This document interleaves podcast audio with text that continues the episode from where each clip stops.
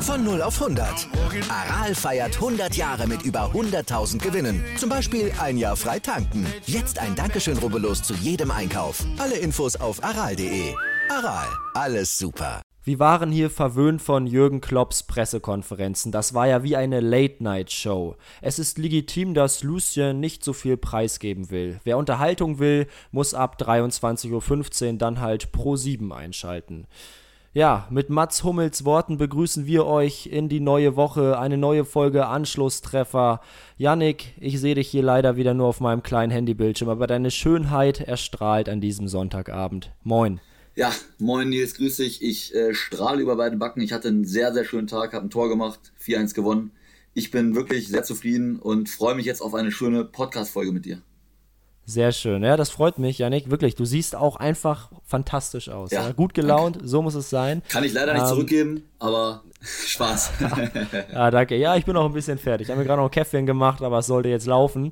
Ähm, ja, ja ganz kurz. Zitat, Mats, genau. Mats Hummels hat sich äh, hinter Trainer Lucien Favre gestellt, ähm, hat gesagt, er muss ja nicht der laute Mann sein, wie es der Jürgen Klopp war.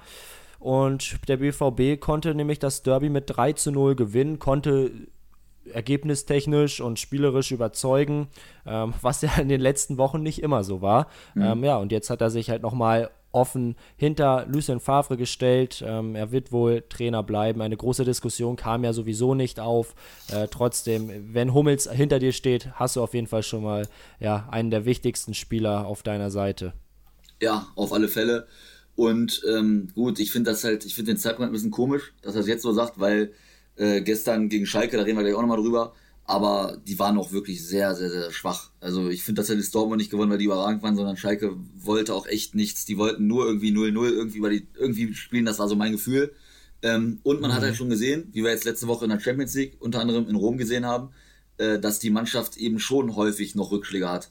Und dass sie auch Leistungen zeigt, die einfach nicht erklärbar sind, wie Dartburn 3-1. Und äh, ja, also kommt anscheinend immer noch immer mal wieder vor. Aber ähm, auf jeden Fall, denke ich mal, coole Aktion von Hummels in Richtung Favre. Das äh, ist, denke ich mal, wirklich gut, wenn dein Co-Kapitän ist hinter Marco Reus sowas zum Trainer sagt. Finde ich gut. Auf jeden Fall, auf jeden Fall. Ja, genau, über den BVB, über Schalke, aber auch über alle anderen Bundesliga-Clubs ausgenommen, und das müssen wir kurz erwähnen, äh, ausgenommen Bayer Leverkusen und den FC Augsburg werden wir über alles wieder sprechen, denn das Spiel zwischen Leverkusen und Augsburg äh, findet erst heute Abend, also am Montagabend statt. Ähm, wenn ihr das jetzt hört, ähm, also da nicht wundern. Wir werden jetzt nur über acht Spiele sprechen. Es gibt trotzdem viel zu diskutieren. Und ja, Yannick und ich haben uns gerade auch wieder abgesprochen. Wir wollen heute mal ein bisschen äh, schneller vorankommen, ja, damit ihr uns mal nicht so lange ertragen müsst. Nein, einfach, äh, dass wir uns nicht so in den Dingen verlieren. Das nehmen wir uns zumindest mal vor. Äh, haben wir Feedback von euch bekommen. Vielen Dank dafür. Wir werden es uns äh, vornehmen und es versuchen und wünschen jetzt erstmal ganz viel Spaß zur Spieltagskontrolle des fünften Spieltags. Anschlusstreffer! Der Fußball-Podcast mit Nils Babbel und Yannick Meyer. Ja, ich würde sagen, Nils, wir fangen an. Letzte Woche haben wir ja schon äh, wegen deines äh, geschätzten Wohnkollegen, Wohnkollegen? WG, WG-Mitglied. WG-Partner. WG genau, genau, genau. Luis Rever äh, mit dem VfB angefangen. Diese Woche fangen wir mit dem VfB an, weil es das Freitagabendspiel war. Ja, Stuttgart-Köln 1-1. Ich würde sagen, viele haben ja damit gerechnet, dass Stuttgart das Ding jetzt auch noch gewinnt, weil die halt echt top in Form sind, hatten schon nach vier Spielen sieben Punkte. Seit dem ersten Spieltag auch nicht mehr verloren. Aber keine Ahnung, vielleicht wäre es schon wieder irgendwie zu leicht gewesen, wenn Stuttgart das Ding gewinnt. Und äh, ja, deswegen konnte Köln sich dann am Ende durch einen, durch einen Ausgleich von Anderson einen Punkt sichern. Stuttgart war schon extrem früh in Führung nach einer Minute. Da hatte Köln auch echt Probleme zu Beginn des Spiels, aber kam dann immer besser rein. Und ja, die Davi ja auch noch irgendwie Aluminium getroffen. Ne? Genau. Ne? Also ja. hätte auch gleich 2-0 stehen können. Klar. Und dann auf ja. jeden Fall Köln mit den Punkt mit. Ich denke mal, aus Kölner Sicht kann man sagen, ist irgendwie trotzdem zu wenig beim Aussteiger, weil du hast erst einen Punkt nach fünf Spielen immer noch nicht gewonnen. Aus Stuttgarter Sicht alles gut. Platz 4, natürlich eine wunderschöne Momentaufnahme für den Verein, müssen wir nicht drüber reden. Ne? Und ja, das, also so würde ich das mal einordnen. Perfekt, ja. Ich habe ja auch mit Luis natürlich, du hast gerade seinen vollen Namen erwähnt, das gibt Ärger. Ich glaube, das piepen wir weg. Nein, Spaß, ich glaube nicht. Äh, dass er damit ein Problem haben wird. Ähm, ja, ich habe mit ihm nämlich auch vorm Spiel gesprochen, noch am Freitag. Da sagt er ja, natürlich. Ähm, der Saisonstart war gut und so, aber eigentlich musst du jetzt genau diese Spiele gewinnen. Heimspiel gegen Köln ist ja im Endeffekt direkte Konkurrenz. Das sind nämlich die wichtigen Spiele, die du gewinnen musst. Du musst nicht unbedingt gegen Leverkusen und Gladbach gewinnen, sondern eben gegen Köln, gegen äh, Mainz und Freiburg. Ja, und äh, ja, das äh, ist ihnen jetzt nicht gelungen. Köln, zweiter äh, Spieltag in Folge, ohne dass man verloren hat. Immerhin äh, ja, sie sind jetzt nicht mehr ganz unten, nur noch 16. Aber äh, da wird man weiter auf einen Sieg warten müssen. Ähm, genau, Spiel war ja durchwachsen insgesamt. Ja, müssen wir gar nicht so viele Worte ja. äh, drüber verlieren. Vielleicht noch mal ganz kurz zum Abschluss, ähm, um den Überblick einfach zu behalten. Für die Kölner geht es nämlich am nächsten Samstag äh, zu Hause gegen Bayern München. Ähm, also auch da kann man nicht davon ausgehen, dass die ersten drei Punkte geholt werden. Und ja, der VfB Stuttgart reist schon am Freitag, wieder Freitagabendspiel, äh, nach Gelsenkirchen. Also Schalke gegen Stuttgart, äh, sicher auch ein spannendes Spiel. Können wir gleich im Zuge der äh, Schalke-Partie mal drüber sprechen. Aber ansonsten würde ich jetzt einfach mal direkt weitermachen mit Bayern gegen Frankfurt. 5 zu 0, souveräner Sieg, souveräne Woche. Ja, also erst gegen Arminia Bielefeld äh, am vergangenen Spieltag schon haushoch gewonnen, dann gegen Atletico Madrid unter der Woche äh, mit 4 zu 0 und jetzt eben 5 zu 0 gegen Eintracht Frankfurt. Es scheinen wieder die alten Bayern zu sein, die dem Gegner einfach ja nicht den Hauch einer Chance lassen. Ja, also man muss auch sagen, finde ich, Frankfurt hat es nicht gut gemacht, weil ich sag mal, beim ersten Tor da nach zehn Minuten, wie man da in der, wie man in der Mitte so offen stehen kann, wenn der Gegner einen Lewandowski in seinen Reihen hat, weiß ich nicht, verstehe ich nicht. Ähm, und deswegen hat Didi Hamann ja auch in der Pause zurecht gesagt, dass Frankfurt sich doch echt nicht cool angestellt hat. Also da wäre, glaube ich, echt mehr drin gewesen für die Eintracht. Und man hat halt wieder dieses gesehen, was mich auch so ein bisschen ehrlich gesagt aufregt, dass dieser Respekt halt von den Mannschaften, der ist dermaßen groß, weil wir müssen nicht drüber reden. So, wenn Frankfurt im Ansatz mal Tagesform abruft, dann können die auch den Bayern mal zumindest ein bisschen Paroli bieten. Aber das geht dann irgendwie nicht, weil sie so einen riesen Respekt haben und so einen Kopf haben, dass sie dann ja da einfach nicht das abrufen, was sie eigentlich können. Und dann kommst du halt unter die Räder und kannst vielleicht am Ende sogar sagen, fünf geht sogar noch. Also ja. gut, viel mehr Chancen hatten die Bayern jetzt nicht, aber trotzdem hätte es auch noch das eine oder andere Tor mehr sein können. Frankfurt hätte auch eins machen können. Aber ja, also hat mich irgendwie ein bisschen enttäuscht, weil ich vor allem auch dachte, dass Frankfurt vielleicht eine dieser ekligen Mannschaften ist, die den Bayern vielleicht mal ein bisschen gefährlich werden könnte. Ja, auf jeden Fall. Ja, es ist schon auch ein Angstgegner. Man denkt immer ans Pokalfinale ja. zurück oder auch jetzt vor ziemlich genau einem Jahr, als man 1 zu 5 in Frankfurt untergegangen ist und Nico Kovac den Hut nehmen musste. Ähm, ja, jetzt wieder, wie gesagt, fast normale Verhältnisse. Was man natürlich mal ganz kurz anmerken muss, Robert Lewandowski nach fünf Spielen steht er jetzt mit zehn, zehn Toren da. Also neuer Bundesliga-Rekord auch. Ähm, nach in der letzten Saison hatte er nach fünf Spielen nur neun Tore. Also äh, der bestätigt sich immer wieder. Äh, jetzt die Bayern auch mit 22 Treffern insgesamt nach fünf Partien. Also offensiv ist das jetzt schon wieder ja, das, das Top-Level, das sie anscheinend erreicht haben. Ähm, und ich bin sehr gespannt, wie die nächsten Wochen aussehen. Ähm, mit Leipzig und Dortmund sind in der Bundesliga eben ja jetzt die und Bayern eben äh, die Top 3 anscheinend ja, gefunden. Äh, konnte man ja schon mit rechnen vor der Saison. Jetzt ist es tatsächlich anscheinend so gekommen. Ja. Leipzig immer noch, immer noch äh, vorne, aber das kann sich aber natürlich alles wieder rasend schnell ändern. Nochmal zum äh, Spiel am Samstag. Bitter natürlich für die Bayern die Verletzung von Alfonso Davis. Sah echt nicht gut aus, wie der umgeknickt ist. Und meinte Flick ja auch schon, wird wahrscheinlich sechs bis acht Wochen fehlen. Und natürlich, Lucas Hernandez hat sich da jetzt mal ein bisschen eingefügt, wurde immer stärker mit den, mit den Spielen. Aber ja, ist trotzdem bitter, sag ich mal, so ein Spieler irgendwie zu verlieren. Also, dass der jetzt erstmal Klar. nicht da ist, weil ich meine, seinen Stammplatz Nimmt hat er ein bisschen verloren, aber trotzdem. Nimmt dir natürlich die Option dann auch. Ne? Jetzt wird es wohl so sein, dass Hernandez jedes Spiel links hinten macht oder zumindest fast jedes Spiel. Ähm, man kann eigentlich zu, davon sprechen, dass es ein recht glücklicher Zeitpunkt ist, ne? weil, weil Hernandez eben jetzt in guter Verfassung ist. Und der war ja in der vergangenen Saison nicht. Da war man auf Davis, Davis ja eigentlich schon angewiesen. Jetzt mhm. mit äh, Hernandez hast du da, hast du da wirklich einen Mann, der, der, ja, der stark ist, auf den du dich verlassen kannst. Ähm, und gerade in der Defensive macht er halt den Laden hinten dicht. Und ja, trotzdem Davies natürlich im jungen Alter, blöde Verletzung. Ich denke, er wird stark wieder zurückkommen. Äh, trotzdem wünscht man das ja keinem. Also auch auf diesem Wege gute Besserung an den ja. jungen Kanadier. Gut, dann würde ich sagen, können wir zum nächsten Spiel kommen. Kommen wir auch gleich zum Bayern-Konkurrenten Leipzig. Haben ja 2-1 jetzt gegen Hertha gewonnen. Ich denke mal, unterm Strich auch verdient, aber äh, da muss ich ehrlich mal sagen, unglücklich. Also Hertha-Fans haben ja eh mit Tobias Stieler, ich als 96-Fan auch. Ich finde, das ist wirklich, also objektiv betrachtet, einer der schwächsten Schiedsrichter der Liga. Also jetzt nicht nur mit 96-Brille, sondern wenn ich mir generell so die Spiele anschaue. Und ich muss auch ehrlich sagen, diese gelb-rote Karte gegen Sefuig, den äh, neuen Rechtsverteidiger, Neuzugang von, von Hertha, äh, das ist, ist eine Frechheit, finde ich. Also ich, bei beiden Fouls bin ich der Meinung, dass man über Gelb diskutieren kann. Das erste, okay, kann man sagen, ja, kann man Gelb geben.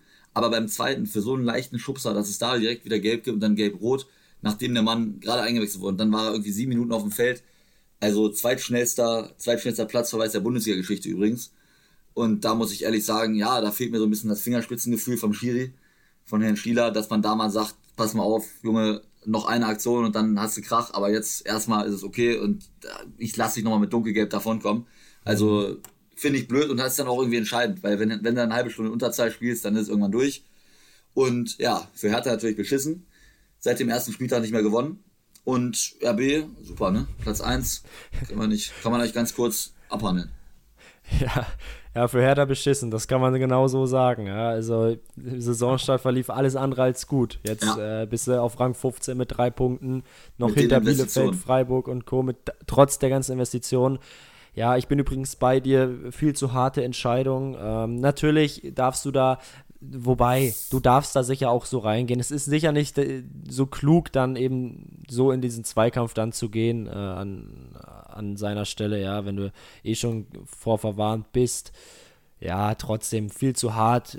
Du als 96-Fan hast ja auch von seiner sehr harten Entscheidung jetzt am Wochenende profitiert. Ja, ja. auch da äh, an sich ja ähnlich. Äh, Spieler zur Pause gekommen und musste dann auch relativ schnell den Platz verlassen. Sehr Zimmermann ähnlich. von Fortuna Düsseldorf. Und auch keine und auch gelbe Karte. Auch keine gelbe genau. Karte. Auch da ähm, sehr, sehr harte Entscheidung. Aber Leipzig wieder gewonnen und dieses Mal auch leicht rotiert. Also der, der Kader ist halt breit genug, um jetzt eben auch mal äh, beispielsweise Dani, Dani Olmo, der ja bislang in jedem Spiel überzeugt hat, mal auf der Bank zu lassen. Und das spricht auch wieder für die Sachsen. Also ja, jetzt ja nach wie vor unbesiegt, ungeschlagen. Äh, 12 zu 3 Tore, 13 Punkte. Das ist schon sehr, ja. sehr stark. Sehr, sehr stark. Aber was Hertha, Hertha angeht, muss, genau, bevor da jetzt irgendwie eine Trainerdiskussion um Labadia losgeht, finde ich, muss man auch einfach mal sagen, ähm, muss man einfach mal so deutlich sagen, letzte Woche 2-0 gegen Stuttgart verloren, das war schwach, das war auch verdient. Aber diese Woche, wirklich, Hertha hat ein gutes Auswärtsspiel gemacht, so habe ich es gesehen, und hat dann echt unglücklich das Ding verloren. Wie gesagt, durch diese Unterzahl. Ich lag ja auch, Hertha lag früh vorne, war eigentlich echt gut drin im Spiel und vielleicht hätte es auch wirklich mal gereicht zu einem Punkt oder sogar noch zum Sieg.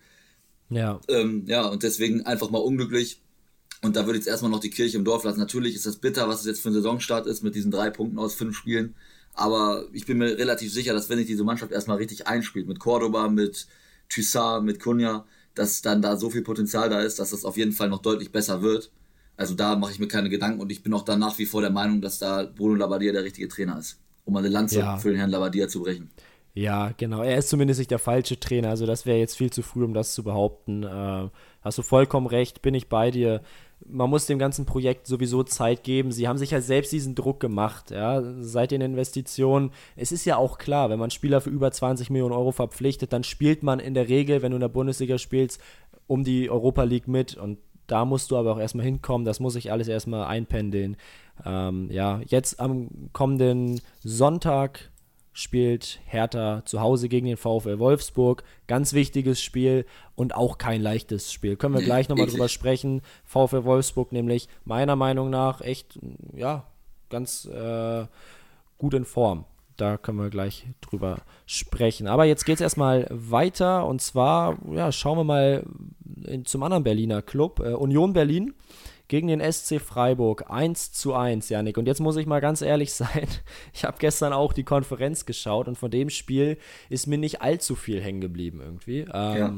Vielleicht liegt es auch an mir, aber ja, 1 zu 1, Union gegen Freiburg. Ich glaube, das war auch der, äh, ja, meist getippte Tipp ja, an diesem Bundesligaspiel. Unter anderem meiner. vorstellen. Ja. Unter anderem deiner, genau. Also, ähm, ja, wenn ich jetzt die Namen lese, wenn ich das Spiel noch so mir ganz leicht vorstelle, dann denke ich, geht das auch in Ordnung. Ja, also Union war definitiv die bessere Mannschaft, auch reifer von der Spielanlage und muss ich ehrlich sagen, also wie die dieses Jahr spielen, Hut ab, wirklich finde ich, finde ich sehr, sehr gut wie die, wie die Fußball spielen. Und dieses Jahr versuchen sie finde ich, noch mehr, sag ich mal, den Ball laufen zu lassen, Fußball zu spielen, anstatt nur dieses Langholz nach vorne, was sie letztes Jahr viel gemacht haben mit einem Subotisch, der die Dinger nach vorne haut, auf Anderson, der der Zielspieler, der klare Wandspieler ist, der die Dinger ablegt nach links, rechts. Äh, das machen sie dieses Jahr nicht mehr so und ich finde das cool. Also die können wirklich kicken, die können Fußball spielen, auch durch Neuzugänge wie Max Kruse natürlich und hätten das Ding jetzt auch gestern Poyan Palo zum Beispiel große Chancen, zwei große Chancen vergeben hätten das Ding auch ziehen können. Ich hätte es ihnen gegönnt, aber im Endeffekt, wie du sagst, 1-1 Union Freiburg, das ist so irgendwie das Standardergebnis. Hättest du da 1 Euro drauf gewettet bei Tipico, würdest du wahrscheinlich 90 Cent wiederbekommen, so wahrscheinlich ist das. Und äh, ja, deswegen für beide in Ordnung. Und wenn man die Saisonstarts einordnet, denke ich auch mal wieder Freiburg einmal verloren, wenn ich das hier richtig sehe, ne? Genau, einmal verloren, Union einmal verloren, beide dreimal unentschieden gespielt und einmal gewonnen. Ist, denke ich mal, für Ich wollte gerade sagen, ja. Genau, die holen beide ihre Punkte. Sechs haben sie jetzt äh, jeweils schon ja. gewonnen und das, das reicht wahrscheinlich dann am Ende der Saison. Und mehr als der Klassenerhalt ist ja für Union oder Freiburg nicht das Ziel.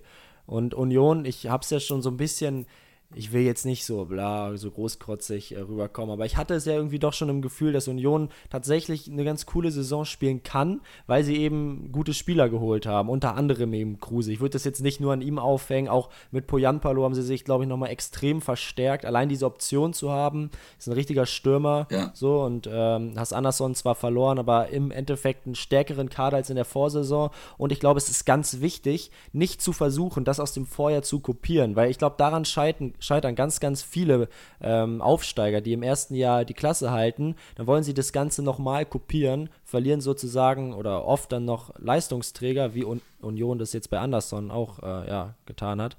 Und ähm, das, das geht dann nach hinten los. Aber Union versucht, das hast du gerade richtig gesagt, spielerisch die Dinge zu lösen. Und ich glaube auch, dass ihnen das gut tun wird, auch noch im weiteren Verlauf der ja. Saison. Wir können ja nochmal auf den sechsten, also den kommenden Spieltag Hoffmann. schauen. Dann genau. Am, am, Montag wieder, wieder ein Montagsspiel, ja, 2. November, zu Gast in Sinsheim bei der TSG. Und auf der anderen Seite ähm, hatten wir den SC Freiburg, der am Sonntag Bayer 04 Leverkusen empfängt. Ja. Ja, dann würde ich sagen, kommen wir zum letzten Spiel des Samstagnachmittags, Mainz gegen Mönchengladbach. Und also ich finde irgendwie, ich weiß nicht, ich finde Mainz momentan echt interessant, weil also da läuft es echt überhaupt nicht, haben null Punkte jetzt nach fünf Spieltagen.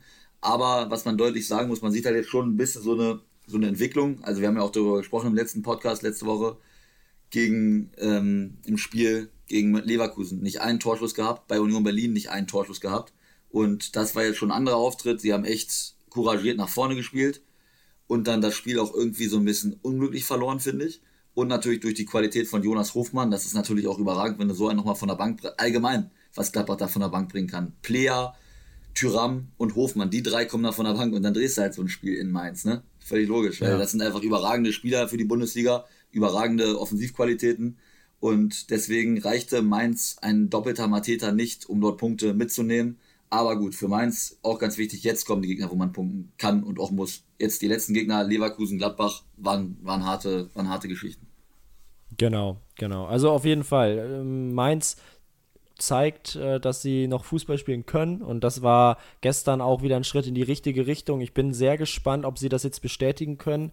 Ähm, ich hätte es ihnen gestern auch gegönnt, einen Punkt zu holen, aber du hast richtig gesagt, Gladbach hat sich in die Saison auch gekämpft. Jetzt sind sie wirklich drin, haben 2 zu 2 bei Inter Mailand gespielt. Auch das, äh, ja, eine kämpferisch sehr starke Leistung. Jetzt einen Rückstand wettgemacht und äh, das Spiel eben noch gewonnen, weil sie eben diesen unfassbar breiten Kader haben. Äh, und den brauchst du eben auch, wenn du diese Dreifachbelastung hast. Und das äh, gelingt Marco Rose gerade auch ganz gut, da die Spieler richtig einzusetzen.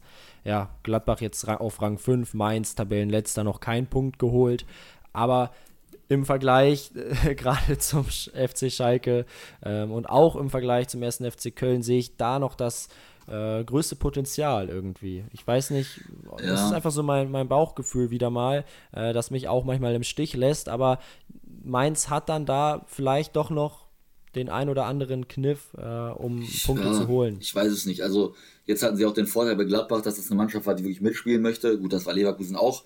Aber ähm, vielleicht ist ihnen das auch noch mal ein bisschen zugute gekommen, weil dann eröffnen sich Räume, die du dann bespielen kannst und dass du auch zu Torchancen kommst. Jetzt meine ich, ja, genau, die spielen nächste Woche in Augsburg. Das ist schon wieder ein komplett anderes Spiel, ne? Also da hast du einen Gegner, der auch gut in die Saison gestartet ist, aber der halt einen anderen Fußball spielt. Viel robuster, viel Zweikampfstärker und also viel mehr auf Zweikämpfe ausgelegt, nicht Zweikampfstärker als Gladbach, aber die spielen halt eher robust und eher, sag ich mal, mit diesen Stilmitteln. Und ja. da schätze ich so ein, dass Mainz da wieder arge Probleme bekommen könnte. Sich auch eine Parallele zu Schalke. Ähm, ja, muss man einfach weiter beobachten. Also wie gesagt, ein Punkt wäre, glaube ich, wichtig gewesen, vor allem für den Kopf, weil jetzt hat ja auch Jan Moritz Lichte nach dem Spiel gesagt, ne, Trainer von Mainz, es ist halt echt frustrierend, so wenn man jetzt wieder sagen muss, Leute, wir haben ganz, wir haben ein Spiel gemacht, das war okay, aber es reicht halt nicht mal für einen Punkt. Und ja, fragen Spieler natürlich auch so, was muss ich denn machen, damit wir hier irgendwie mal punkten können? So, ja. Also ich glaube, da beginnt jetzt echt schon der Kopf zu arbeiten nach fünf Spieltagen ohne Sieg und das ist ein riesengroßes Problem. Ja, natürlich, natürlich. Aber auch da ist noch alles drin. Ja, Klar, also, natürlich. Äh, wir haben hier immer noch eine Tabelle, die sehr, sehr trügerisch ist. Ähm, ja. Wir kommen ja zum Beispiel gleich noch zu Werder Bremen. Stuttgart ist Vierter und also ich glaube, dass sich das Tabellenbild nochmal wenden kann und auch wird. Natürlich, ähm, aber gut, jetzt haben wir fünf Spieltage rum und es kommt schon so ein bisschen außer Kraft, kommt natürlich mit jedem Spieltag mehr rein. Natürlich, wir hatten schon allein zwei Trainerwechsel, ja. Also natürlich, es gibt jetzt schon genügend Dinge, die man analysieren kann und Mainz hatte einen kompletten Fehlstart, aber das letzte Spiel jetzt gegen Gladbach war stark. Gegen Gladbach muss man nichts holen aus, aus Mainzer Sicht. Man hätte sicherlich einen Punkt holen können, haben sie nicht geschafft. Wichtig und das ist jetzt, glaube ich, echt ein extrem wichtiges Spiel äh, nächste Woche gegen Augsburg. Ja, da gehe ich mit. Ein extrem wichtiges Spiel hatte wieder mal auch der FC Schalke 04. Ähm, am Ende das große Derby verloren mit 0 zu 3 in Dortmund. Hochverdiente Niederlage, also dass das Spiel nur 0 zu 3 ausging aus Schalker Sicht, ja, ist eigentlich sehr, sehr glücklich. Ähm, so hart das klingt, aber Schalke war chancenlos, wirklich chancenlos. Ähm, Dortmund hat machen können, was sie wollten. Also durch durchgehend. Von Minute 1 an hatte ich den Eindruck, dass Borussia Dortmund hier dieses Spiel gewinnen wird. Am Ende haben sie es mit 3 zu 0 getan. Äh, sie sind zurück in der Spur, haben 12 Punkte jetzt, liegen auf Rang 3. Schalke mit einem Punkt auf Rang 17 und ja, ich, ich habe einfach keine Idee, wie das besser werden soll. Wirklich. Es war so ein Lust, nicht, ich will nicht sagen lustloser Auftritt, aber es war ein mutloser Auftritt wieder einmal. Und das im Derby gegen Borussia Dortmund. Also, wenn man dann irgendwie mal was erreichen will, gegen wen denn dann, wenn nicht gegen, gegen Borussia Dortmund? Naja, ja, gut. Nein, ja. nicht aus sportlicher Sicht. Kommt jetzt falsch aber rüber, aus, ja, ja. Das ist die, du, nicht, nee, natürlich, dass Schalke da 3-0 untergeht oder auch hätte 6-7-0 untergehen können, das war ja von vornherein klar. Aber ich meine, es ist das Derby, Dortmund gegen Schalke ist eigentlich, so gesehen, eines der größten Spiele der Bundesliga, ja, auch wenn es sportlich seit Jahren nicht mehr fair ist oder nicht mehr ausgeglichen ist. Aber äh, mit, mit, sich mit 3 0 da, ja, so absägen zu lassen und ohne jede Chance so unterzugehen, ist einfach nur traurig. Ja, also ich finde, Manuel Baum hat das nach dem Spiel auch ganz gut analysiert, indem er halt gesagt hat, äh, defensiv sieht er gar nicht mal so das große Problem und da gehe ich auch wirklich mit, weil ich finde jetzt nicht, dass Dortmund sich Chance um Chance herausgespielt hat. Ich fand, das war ein Spiel, vor allem in den ersten 55 Minuten, wo Schalke es hinten extrem diszipliniert gemacht hat. Die standen gut und auch danach. Natürlich, das Ding von Holland, Central spielt da den Ball irgendwie neben Außenverteidiger und Innenverteidiger durch die Schnittstelle, da darf, natürlich darf der nicht ankommen, so, ne? Aber das ist auch einfach eine überragende Qualität da mit Sancho und Holland. Die hat Schalke nicht, im Ansatz nicht. Und ähm, ja, dann ist das eben also. Aber was eben viel wichtiger ist, ist, dass jetzt eben bei Schalke, die müssen halt mit Ball besser werden. Wie Baum das gesagt hat, man muss mit Ball anfangen, Fußball zu spielen. Man muss da Selbstvertrauen entwickeln, indem man sich irgendwie auch mal die Chancen herausspielt. Indem man da jetzt einfach mal mit Ball kreativer wird, indem man sich da was einfallen lässt. Und das ist halt überhaupt nicht gegeben. So, und das ja. ist halt das riesengroße Problem. Das wird jetzt in den nächsten Spielen leider aus Schalker Sicht auch nicht leichter, weil ich weiß, die nächsten drei Gegner, da kannst du punkten, da kannst du punkten, musst du auch punkten, musst du auf jeden Fall den ersten Dreier holen. Und das wird aber trotzdem schwierig, weil die Gegner sich hinten reinstellen werden und dann bin ich gespannt, ob Schalke da im Ansatz Lösungen findet, weil gestern hatte ich da nicht den Eindruck. Also, das ist finde ich Schalkes größtes Problem, eben dieses Spiel mit dem Ball. Ja, aber das meine ich genau mit mutlos. Also, dass es defensiv in Ordnung war. Ja, man darf auch gegen Dortmund übrigens 3-0 verlieren. Das ist auch in Ordnung. Ähm, aber äh, nach vorne dann eben gar nichts zu machen, ist, ist keine ja. Option, auch für die kommenden Wochen nicht. Und natürlich, das ist ja keine Absicht und das ist auch nicht der Plan dahinter. Aber die Spieler sind anscheinend so blockiert, dass ihnen die komplette Kreativität abhanden gekommen ist und das schon seit Wochen. Ja, es ja, war ja, eben. es war ja, wenn ich mich jetzt an ein Spiel erinnere, nee, kann ich nicht, weil es gibt eben keins. Ja, es war nie so, dass man gesagt hat, oh, die Schalker, cool. Die waren ja offensiv heute echt stark, haben zwar verloren, aber haben es zumindest versucht. Das war ja in keinem einzigen Spiel so, selbst gegen Werder Bremen nicht. Und auch Werder ist jetzt ja nicht unbedingt dafür bekannt, äh, offensiv ein Feuerwerk abzuliefern. Ähm, ja. Also das ist alles sehr, sehr kompliziert, auch für Manuel Baum. Der tut mir nämlich so ein bisschen leid. Ich glaube nämlich, es ist auf Schalke auch nicht unbedingt ein Trainerproblem. Auch mit Wagner war es sicher kein Trainerproblem. Er war nicht mehr haltbar, das ist auch in Ordnung aber äh, nicht mehr tragbar. Äh, das, das passt schon, aber was soll denn jetzt der gute Baum machen? Also, ja, das ist halt ihm sind ja so ein bisschen die Hände gebunden. Das ist Missmanagement, das über Jahre gewachsen ist und jetzt halt echt, sag ich mal, jetzt hast du diesen, jetzt hast du den Salat, weil heute Morgen die, im Doppelpass die Analyse fand ich ganz gut. Schalke war ja immer so eine Mannschaft, ein Jahr Champions League, ein Jahr richtig schlecht gespielt. Aber ja. dann im nächsten Jahr sich wieder, wieder Transfers getätigt und mit diesen Transfers dann wieder in die Champions League gekommen. Oder Europa League meistens sogar Champions League.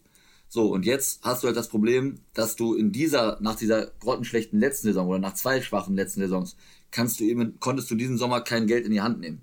Du konntest keine Spieler verpflichten, weil der Verein klamm ist, wegen Corona, unter anderem wegen Corona. Und das ist halt das Riesenproblem, was ich da sehe. So, es gibt da keine neuen Gesichter, wo man denken könnte, geil, so, der spielt jetzt für Schalke, der wird da jetzt, der könnte an der Spielweise, der könnte dem Ganzen irgendwie, der könnte halt den Verein pushen. Das siehst du überhaupt nicht. Sehe ich zumindest nicht. Da sehe ich wirklich niemanden. Und ja, das ist das Problem. Da kommt dann Marc U zurück, der aber irgendwie auch irgendwie aus der Not heraus, aus Köln, wo es eigentlich lief, zurückgekommen ist, jetzt bei Schalke wieder kickt. Aber eben, also man hat da jetzt irgendwie keine Spieler, wo man denkt, so super, die stehen jetzt auf dem Platz, denen schaue ich gerne mal Fußballspielen zu. Und wie gesagt, das ist halt der Unterschied zu den letzten Jahren bei Schalke. Genau, ja, die Kohle fehlt komplett und äh, du musst jetzt immer eigentlich noch Spieler abgeben, um überleben zu können. Das ist ja das Problem. Also selbst die, die jetzt da sind, hätte man, glaube ich, gern abgegeben, zum Teil zumindest. Äh, ja. Das ist halt ein riesen, riesen Problem. Es ist ähnlich wie bei Bremen und Rashica. Man hätte ihn auch gern abgegeben, einfach um äh, ja, äh, finanziell wieder besser dazustehen ich mache mir große Sorgen um Schalke. Ich kann mir irgendwie aktuell überhaupt nicht vorstellen, wo die jetzt noch 39 Punkte herholen sollen oder wollen, um den Klassenerhalt äh, zu schaffen.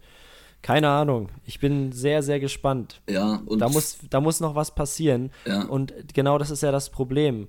Was soll passieren? Du wirst im Winter ja genauso wenig Möglichkeiten und Mittel haben wie jetzt. Und da brauchst du schon eine extrem schwache Konkurrenz und musst halt selbst auch mal ein paar Punkte holen. Und beides sehe ich gerade nicht so sehr. Ja, das, also das, ich mache mir jetzt gar keine Gedanken um 39 Punkte oder so. Ich mache mir eher Gedanken, wie will diese Mannschaft irgendwie ein Tor schießen und wie will diese Mannschaft ein Spiel gewinnen. Da muss man erstmal ansetzen. So, das ist erstmal der Ansatz, wo man jetzt schauen muss, wo jetzt auch Baum in der Trainingswoche schauen muss, wie kann man das irgendwie schaffen. So. Und wenn du das mhm. erstmal gepackt hast, ich bin der Meinung, wenn du irgendwie ein Spiel gewinnst, so, dann sind die Köpfe auch wieder ein bisschen freier, dann kann auch ein Harit oder ein Bentaleb wieder befreit ausspielen und dann könnte es irgendwie so positiv, so eine positive Wirkung geben. Aber die Frage ist eben, wie soll, wie schafft man das, dass man endlich mal ein Spiel gewinnt? Nach 21 Spielen ohne Sieg. Ja, ich würde jetzt auch niemals am kommenden Freitag auf Schalke tippen. Ich würde immer auf Stuttgart gehen. Aktuell, ja, weil die haben irgendwie Biss und die haben, haben Bock auf Offensivfußball und stehen defensiv trotzdem nicht komplett schlecht. Und bei Schalke ist es so, dass die defensive Stabilität okay ist. Das hat Baum ganz gut hinbekommen, ja, muss man auch schon mal sagen. Und das ist mit Sicherheit im Abstiegskampf auch immer die wichtigste Tugend, hinten gut zu stehen. Offensiv war das aber halt einfach nichts. Jetzt wiederholen wir uns hier äh, ja. und Deswegen. Bin ich, bin ich sehr gespannt, ob, ob das irgendwann nochmal äh, kommen kann. Du hast gerade ja. eigentlich alles gut analysiert, beziehungsweise der härteste Satz ist natürlich, du machst dir gar keine Sorgen um 39 Punkte, sondern darum, dass sie überhaupt ein Tor schießen. Und ja, ja, ja, ja ich glaube, das trifft es ganz gut gerade. Denke ich auch. Ich würde sagen, wir machen einfach mal weiter mit dem nächsten Spiel. Wolfsburg gegen Bielefeld, ja, also ich habe es nicht sehen können, weil ich ja selbst ein Spiel hatte. Habe dort auch noch nicht die Zusammenfassung sehen können, aber ich habe so ein bisschen was gelesen dazu und. Ich habe es auch gesehen. So, oh, dann ja. Äh, ja, fang mal an nach meiner Einordnung, denn ich sage erstmal, Wolfsburg natürlich stark, keine Frage, braucht man jetzt auch nicht großartig rumzureden, nicht mit Einordnung oder sowas. Das ist natürlich, siehst du ganz auf den ersten Blick, stark, noch nicht ein Spiel verloren. Das ist das Gute. Das Schwache natürlich, dass du davon viermal unentschieden gespielt hast und deswegen nur auf Platz 13 stehst. Und Bielefeld. Platz 10. Platz 10. Oh ja, Platz 10. Oh, sorry, habe ich auf falsch dabei geguckt gerade. Hast recht. Ja, Platz 10. Und Bielefeld, ja, kann man natürlich nur sagen, irgendwie langsam müssen sie mal wieder. Langsam müssen wir wieder was holen. Denn jetzt nächste Woche kommt Dortmund, schwierig, schwieriger Gegner. Und jetzt ist man auf Platz 14 mit vier Punkten. Langsam wären ein paar Punkte mal wieder schön. Ja, genau. Also das sind so die nackten Fakten. Das genau. hast du ganz schön, Spielerisch ganz schön aufgezeichnet. Spielerisch äh, kann ich was dazu sagen. Und zwar Wolfsburg gerade in Halbzeit 1 sehr, sehr stark. Äh, sind früh dann auch 2 zu 0 in Führung gegangen durch individuelle Fehler. Ähm, sowohl einmal eine Unkonzentriertheit. Es gab Freistoß für Wolfsburg ähm, aus ja, 17 Meter, relativ zentral. Und Arnold hat den Ball einfach ganz läppsch an der Mauer vorbeigespielt und Wechhorst konnte den annehmen und ins Tor schießen. Also hatte dann eine 1 gegen 1 Situation äh, gegen den Torhüter Ortega. Und das war dann überhaupt, natürlich überhaupt kein Problem für den Niederländer. Ähm, und dann 2-0 viel, glaube knapp 60 Sekunden später oder 70 Sekunden später nach einem katastrophalen Pass hinten raus äh, aus der Bielefelder Abwehr, ähm, ja, praktisch den Ball schon zugespielt für die Wolfsburger Offensive, die dann eben auch jetzt die Qualität hat. Maximilian Philipp heute von Beginn angespielt, da siehst du natürlich auch schon in Ansätzen, zu was der imstande ist. Und er hat auch schon in der Bundesliga gezeigt, was der kann. Und lass den noch mal ein bisschen seinen Rhythmus finden. Dann mit Wechhorst, mit äh, Steffen, Menmedi, die heute alle ein gutes Spiel gemacht haben. Und, und das wollte ich nämlich noch mal kurz sagen, sie hätten vor der Pause den Sack zumachen können. Haben sie nicht gemacht. Auch nach der Pause weiter stark gewesen, doch dann immer mehr abgebaut. Und das dann ausgerechnet Chiplock ja, der seit, glaube ich, zwei oder drei Jahren kein Tor mehr erzielt hat. Doch, doch, nach Corona ein ganz wichtiges Tor. Ich glaube, Gegen in Kiel, das war dann das 2-1 und äh, das war dann sozusagen okay. der fast, fast Aufstieg. Ja, okay, dann in ein Bundesliga-Tor erzielt hat. Ähm, ja. Dann war es so, genau. Aber er hat dann den Anschlusstreffer erzielt. Danach noch hatte Wolfsburg sogar noch Alu-Glück, weil, weil die Arminia fast noch einen Ausgleich geschafft hat. Ähm, leider nur den Pfosten getroffen, aus deren Sicht. Ja, am Ende hochverdienter Sieg, am Ende unnötig knapp auch für die Niedersachsen und äh, spielerisch trotzdem mit das Beste, was ich aus Wolfsburg seit Monaten gesehen habe heute, mhm. gerade in Halbzeit 1. Ja, und Arminia kann man natürlich dann auch wieder sagen, was ich so gehört habe, ziemlich mutlos wohl. Also Gut, ja, viel zu Wolfsburg. spät, erst zum Ende ja. hin. Erst zum Ende. Am Anfang individuelle Fehler gemacht und auch so Fehler, die du nicht, als, nicht machen darfst als Aufsteiger, weil das hat mit Qualität nichts zu tun. Das ist einfach nur Konzentration. Ja, es gibt ja, das ist ja klar, dass, dass Arminia mit Wolfsburg nicht mithalten kann, wenn du dir die Einzelspiele anschaust, ich meine, das liegt auf der Hand, aber dann so sich beim Freistoß so blöd anzustellen und auch hinten die Pässe rauszuspielen, ah, schwierig. Sowas darf dir nicht passieren und dann bist du auch ganz schnell wieder unten drin und das äh, zeigt die Tendenz jetzt ja auch. Ja, vier Punkte aus fünf Spielen ist immer noch in Ordnung, aber jetzt 14. Äh, und ja, Hertha steht noch unter dir. Die werden sicher auch nochmal das ein oder andere Spiel gewinnen. Äh, und dann bist du nämlich schon unten drin. Und das wollte man sicher verhindern, so früh in der Saison. Ja, klar, aber auf der anderen Seite sind die natürlich, die Verantwortlichen um Uwe Neuhaus, auch realistisch genug gewesen, dass sie genau wussten, von Anfang an geht das natürlich nur gegen den Abstieg und zwar wirklich um die Existenz, also wirklich nur um den Abstieg. Und deswegen, ja, vier Punkte nach fünf Spielen ist, denke ich mal, um reinzukommen in die Saison, dass man jetzt sozusagen da ist, ganz gut. Und was ich auch schon mal im Podcast hier gesagt habe, ist, dass man eben deutlich sieht, dass die Arminia wirklich konkurrenzfähig ist. Also darum hat man sich ja anfangs ein bisschen Sorgen gemacht. Sind die überhaupt konkurrenzfähig? Und das kann man mit einem klaren Ja beantworten. Haben sie bislang in jedem Spiel gut, außer gegen die Bayern, unter Beweis gestellt. Doch, auch da war es okay. Es war jetzt ja, ja nicht. aber nicht konkurrenzfähig. Ja. Also Natürlich, gut, aber das ist ja anscheinend in Deutschland kaum, kaum ja. ein Club. Ähm, ja, aber wie gesagt, jetzt noch ein bisschen mutiger auftreten und auch wirklich von Beginn an mal versuchen, Tore zu erzielen, auch auswärts, dann kann das vielleicht auch was werden. Ja, also ich will den gar nicht irgendwas absprechen. Es war einfach nur sehr, sehr offensichtlich, dass Wolfsburg gerade in Halbzeit 1 ja, das deutlich bessere und aktivere Team war und am Ende deswegen auch verdient ja, dieses Spiel gewonnen hat. Mit ja. sieben Punkten noch ungeschlagen. Alles in Ordnung. Und ja, keine, keine Dreifachbelastung. Ich glaube, das wird dem Team äh, von Glasner auch noch zugutekommen in diesem Jahr. Gut möglich. Und vor allem, was halt wichtig ist, ist eine defensive Basis, ne? Also, dass du halt hinten ja gut stehst und das tun sie bislang echt überragend mit drei Gegentoren. Nee, doch, genau, mit drei Gegentoren. Und ja, das ist, darauf kannst du schon mal aufbauen. Das ist immer besser, wenn du, wenn du hinten richtig gut stehst, als wenn du, sag ich mal, viele Tore schießt und auch viele reinbekommst, weil dann musst du hinten dran zu arbeiten, ist schwierig. Denn, aber wenn du erstmal hinten schon mal ein gute, gutes Fundament hast, jetzt auch mit John Anthony Brooks, der da wieder erstarkt ist, dann ist das schon mal viel wert. Und deswegen ja. bin ich da auch echt, echt positiv, was die Wölfe betrifft. Auf jeden Fall, auf jeden Fall. Ja, können wir, können wir gespannt sein. Ähm, jetzt kommen wir auch nochmal zum zweiten Nordclub. Wir haben ja nur ja. zwei in der Bundesliga und das ist Werder Bremen, die ja 1 zu 1 spielen gegen Hoffenheim damit war jetzt auch nicht unbedingt zu rechnen. Nee. Ähm, tabellarisch vielleicht schon, aber im Vorfeld der Partie hätte man, glaube ich, nicht gedacht, dass Werder Bremen nach einer komplizierten Corona-Woche, die es ja auch für das Team von Kofeld war, äh, mit Agu, der getestet wurde, dann alle Spieler in Quarantäne und dann doch nicht und so weiter. Äh, also ein ziemliches Hin und Her. Am Ende, ja, einen Punkt geholt, früh in Führung gegangen durch Eggestein. Dann äh, der Ausgleich äh, der Hoffenheimer durch äh, Baumgartner, glaube ich, war es. Ähm, ja, die dann auch gerade in der zweiten Halbzeit doch das etwas stärkere Team waren, die Gäste. Werder ja. nach wie vor spielerisch noch nicht das Gelbe vom Ei, um es vorsichtig auszudrücken. Aber sie holen eben die Punkte im Vergleich zum letzten Jahr und das ist natürlich viel, viel wichtiger als da ansehnlichen Fußball zu spielen. So traurig Klar. das manchmal klingt. Ja. Es kommt ja. auf die nackten Zahlen an und auch halt so, die ne? Stimmen in Bremen. Ich meine, du bist aktuell Sechster, ja, mit acht Punkten, punktgleich mit dem vierten. Ja, top ja, sehr gut, sehr gut reingestartet auf jeden Fall. Und ja, zu dem Spiel heute, denke ich mal, kann man sagen, also habe ich, Bremen habe ich auch letzte Woche schon gesagt, echt nicht zugetraut, dass sie da gegen Hoffenheim einen Punkt holen. Und deswegen, also das ist echt, das ist echt schon stark. Vor allem Hoffenheim hat ja, wie du eben auch schon gesagt hast, schon eine offensive Wucht.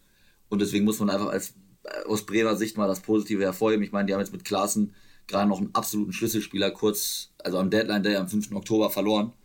Ähm, und deswegen, wie die das bislang auffangen, jetzt auch in den zwei Spielen seitdem, muss man echt den Hut vorziehen. Also muss ich ehrlich sagen, bin ich echt positiv von überrascht. Und auf der anderen Seite Hoffenheim natürlich jetzt ein bisschen ärgerlich. Super Start gehabt, zwei Spiele gewonnen. Bayern 4-1 aus dem Stadion gefegt, aus Sinsheim gefegt und seitdem aber leider kein Spiel mehr gewonnen und schon bist du halt im Tabellenmittelfeld versunken, ne? Also klar, ja. so Tabelle muss natürlich nichts heißen und alles, wissen wir alles, aber äh, trotzdem psychologisch. Und deswegen halt ein bisschen bitter und die müssten jetzt zusehen, wenn es, also die müssten jetzt schon zusehen, dass sie mal wieder ein Spiel gewinnen. Ja, auch ganz bitter, weil du warst natürlich extrem abhängig von Kramaric oder bist ja. es wahrscheinlich auch immer noch. Der Kroate allerdings sehr positiv auf Corona getestet worden, das heißt erstmal zwei Wochen lang raus ähm, der fehlt in genau solchen Spielen auch. Das ist nämlich der Spielentscheider. Den hattest du heute nicht. Äh, generell auch am Donnerstag noch Euroleague gespielt.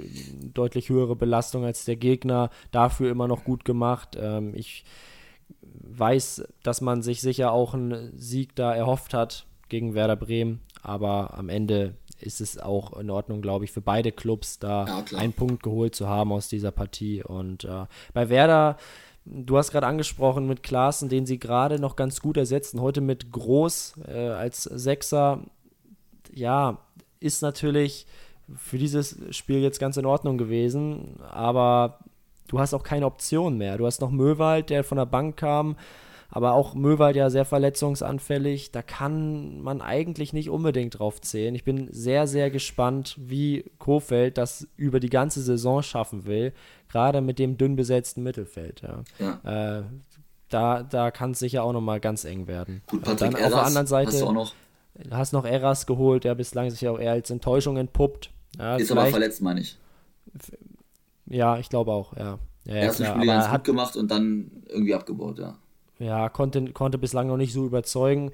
Dann hast du mit äh, Chong und Rashica zwei Flügelspieler, die beide heute nicht gespielt haben. Chong kam für die letzten fünf Minuten in die Partie. Ja, und auch da zum Thema Mut. Natürlich hast du jetzt einen Punkt geholt, aber ich, ich fände es irgendwie auch mal ganz schön, wenn man nochmal auf den Sieg geht. Ich glaube, dass das die Spieler auch nochmal ein bisschen beleben würde. Aber das muss natürlich auch jeder Trainer für sich wissen und ich glaube, die wissen es im Endeffekt äh, besser als wir. Von daher. Klar, und die müssen ja auch schauen, gegen wen spielen wir, ne? Und wir spielen gegen Europa League-Teilnehmer. Wenn wir da zu Hause einen Punkt holen als klarer Abschließkandidat, als selbsternannter Abschließkandidat, dann ist das völlig in Ordnung. Und deswegen denke ich mal, wie du gesagt hast, für beide der Punkt in Ordnung. Und ja, das passt. Ja. Und damit sind wir, würde ich sagen, schon beim letzten Spiel bei heute Abend. Leverkusen-Augsburg, ne? Was ist dein Tipp? Leverkusen-Augsburg, ähm, was ist mein Tipp? 2 zu 2 unentschieden, sage ich. Ui. Ja, mutig, mutig. Ich sag, Leverkusen macht das. Jetzt, wo sie in der Woche Nizza 6-2 da weggehauen haben aus der Bayer Arena, ich glaube, jetzt ist da der Knoten vielleicht mal geplatzt. Und ich bin da, ich glaube, die werden Augsburg stark, aber ich glaube, Leverkusen macht das 3-1, sage ich. Okay, ja, Schauen bin gespannt. Nettes Spiel, kann man sich, glaube ich, schön anschauen. Ja, ja. Beide, beide Teams äh, ganz, ganz interessant, auch besetzt. Ähm, können wir uns drauf freuen. Ähm, ja, ansonsten haben wir den Spieltag schon wieder abgehakt. Ja, vielen, vielen Dank wieder mal fürs Zuhören. Falls ihr es noch nicht getan habt, hört unbedingt unser Interview mit Bela Reti. Wir waren ja in der letzten Woche in Wiesbaden, haben den guten Mann vom ZDF interviewt und äh, das Gespräch findet ihr hier auch auf eurer Lieblings-Podcast-Plattform. Ähm, Yannick, hast du noch irgendwas zu sagen? Ja, wie immer natürlich. Ähm, geht gerne auf Insta, wenn ihr es noch nicht getan habt und lasst ähm, beziehungsweise folgt unserer Insta-Seite auf Podcast-Anschlusstreffer. Würde uns sehr freuen, Andersrum, pusht uns. Anschlusstreffer-Podcast, ja, findet ihr schon heraus. und ähm, ja, wie gesagt, folgt uns gerne.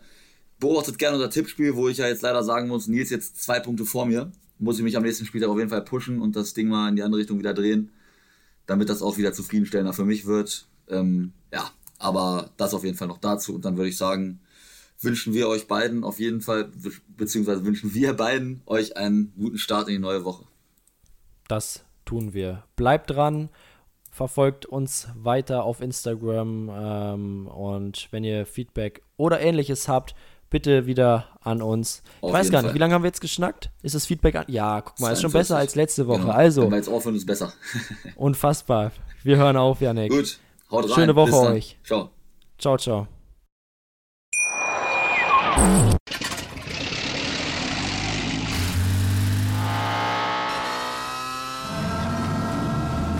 0 auf 100.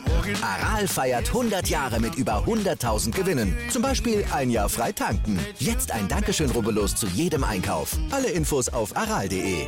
Aral, alles super. Wie viele Kaffees waren es heute schon? Kaffee spielt im Leben vieler eine sehr große Rolle. Und das nicht nur zu Hause oder im Café, sondern auch am Arbeitsplatz. Dafür gibt es Lavazza Professional. Kaffee am Arbeitsplatz, der genauso lecker schmeckt wie in eurem Lieblingscafé. Die perfekte Kaffeelösung für jede Art von Unternehmen. Klein, mittel, groß. Ihr habt auf jeden Fall einen Kaffee, der schmeckt. Die richtige Motivation für eure Arbeitstage. Alle Infos zu Lavazza Professional findet ihr auf lavazzapro.de mit allen Kaffeelösungen für euer Büro.